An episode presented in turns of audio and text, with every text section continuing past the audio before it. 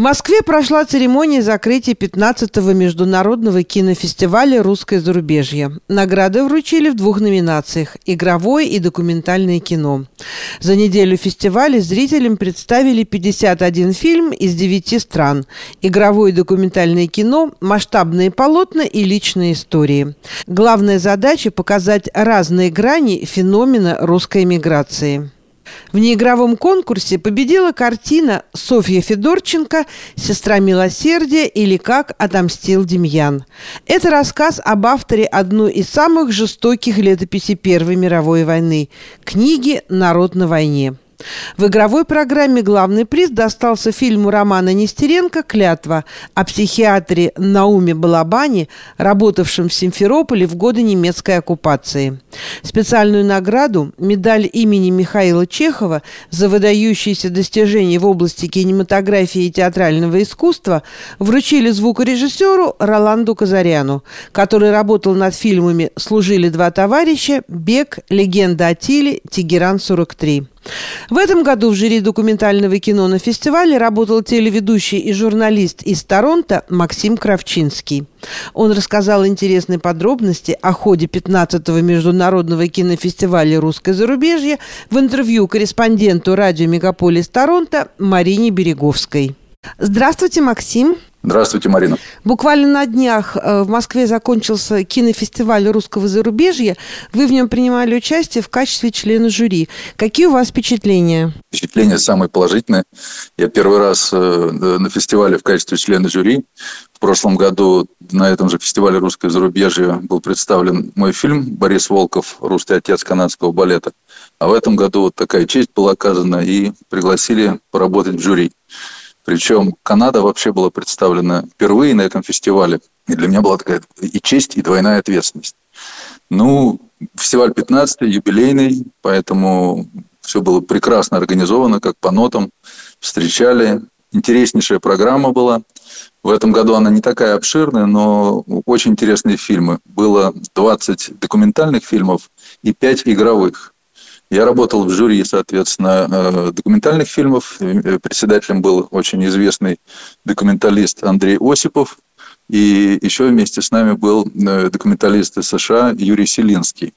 Это внук такого легендарного человека в русской миграции Ростислава Владимировича Полчининова. Это еще из первой волны, ему вот 102 года в этом году исполнилось. Но это отвлечение небольшое. И мы, в общем, честно отсмотрели всю программу.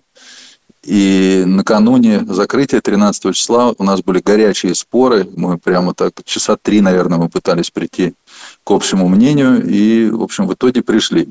У этого фестиваля один главный приз, есть еще вторая премия, и это все.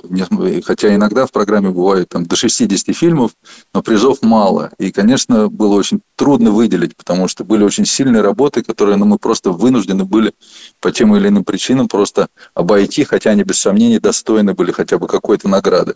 К счастью, в этом году русское зарубежье учредило специальную премию фильмам, которые посвящены искусству. Это диплом, который носит имя э, художника такого русского зарубежья Сергея Львовича Галербаха. Он умер в прошлом году, ему было 97 лет. И вот этот диплом мы вручили документальному фильму режиссера Лилии Вьюдиной, который был посвящен истории коллекционера Николая Харджиева.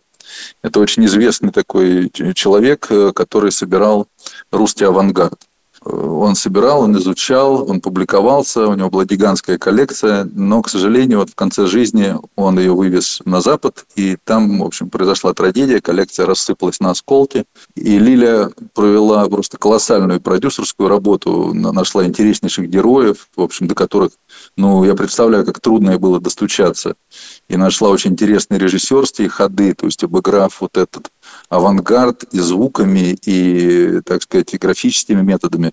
Э, для меня это был просто вот лучший фильм. Мне он пришелся по душе. Вот ему вручили э, вот этот приз имени Галербаха.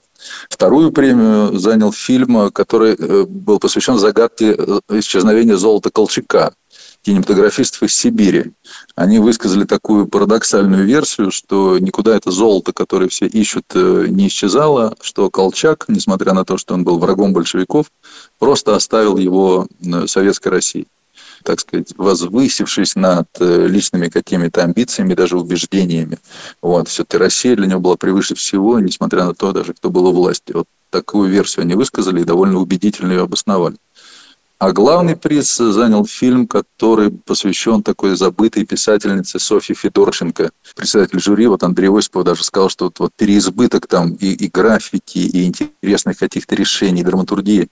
Ну, прямо вот он сделан на 101% но э, интересная фигура, как бы неизвестная, забытая, можно даже сказать, хотя она достойна абсолютно этого фильма, и фильм абсолютно достоин награды. Я думаю, что со временем их можно будет все посмотреть, постепенно их начнут создатели выкладывать. Что касается игрового кино, я точно название не скажу, но там было их всего пять в этом году, поэтому почти ни один фильм не был обойден наградами. Максим, вот, а да. все-таки какие перед собой приоритеты ставит э, фестиваль и его руководство? Какие фильмы принимаются, какие фильмы одобряются и какие фильмы в общем награждаются?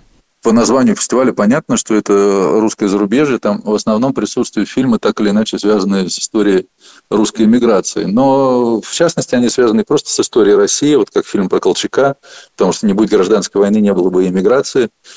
В общем, прежде всего, это профессионализм, необычность темы. Там были фильмы, которые, может быть, сделаны довольно просто, но тема была необычная, скажем. Одна из работ была посвящена Русской Православной Церкви на Филиппинах такая, да, трудно даже себе представить, что где-то там, причем не в Маниле, а где-то там. Ну, у них, по-моему, так и написано, что сохранение культуры и истории русского зарубежья – это, это главный девиз фестиваля.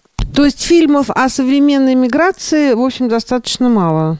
Нет, почему же? О современной миграции тоже есть. Там был прекрасный фильм, скажем, о, о скульпторе из Австрии, вот наш современник, который давно уехал. Был фильм о недавно ушедшем актере, всем известном Олеге Видове. Его сделала его жена, там, и группа кинематографистов. Нет-нет, конечно, там есть фильмы и о современных каких-то, так сказать, и деятелях, и явлениях э, русской миграции. Я думаю, что если кто-то в Канаде или где-то еще снимет фильм на актуальную современную тему о четвертой или там пятой волне иммиграции, почему нет? Все дороги открыты. И еще все-таки, как можно эти фильмы посмотреть? Где их можно увидеть? Ну, когда шел фестиваль, они были в онлайн, в свободном доступе в течение нескольких дней. А сейчас мне трудно сказать, где их можно увидеть. Надо по названиям смотреть и искать. Я думаю, что они вот постепенно будут появляться. Но это зависит от политики конкретного режиссера, скажем. Наш фильм «Борис Волков», он вышел в прошлом году. Его по телеканалу «Дождь» показали несколько раз, а в широте правил, так сказать, в онлайн-доступ мы его пока не выкладываем, потому что он еще катается по фестивалю.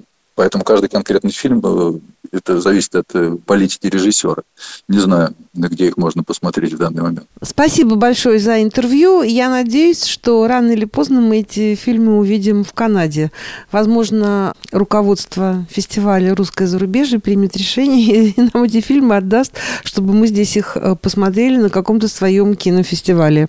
Ну, я могу сказать, что мы с вами обсуждали этот вопрос о том, они называют это эхо фестиваля, и оно проходит э, в российских городах, в разных.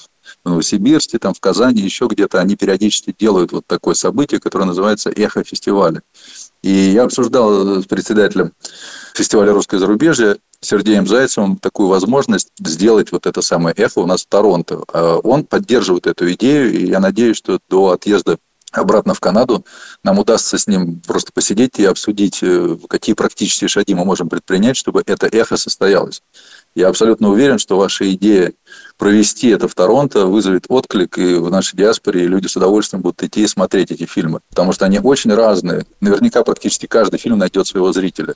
Так что давайте вместе уже, так сказать, предпримем какие-то конкретные действия, чтобы в будущем году это эхо прозвучало у нас в Канаде. Будем надеяться. Спасибо. Всего хорошего. До новых встреч в эфире радио Мегаполис Торонто.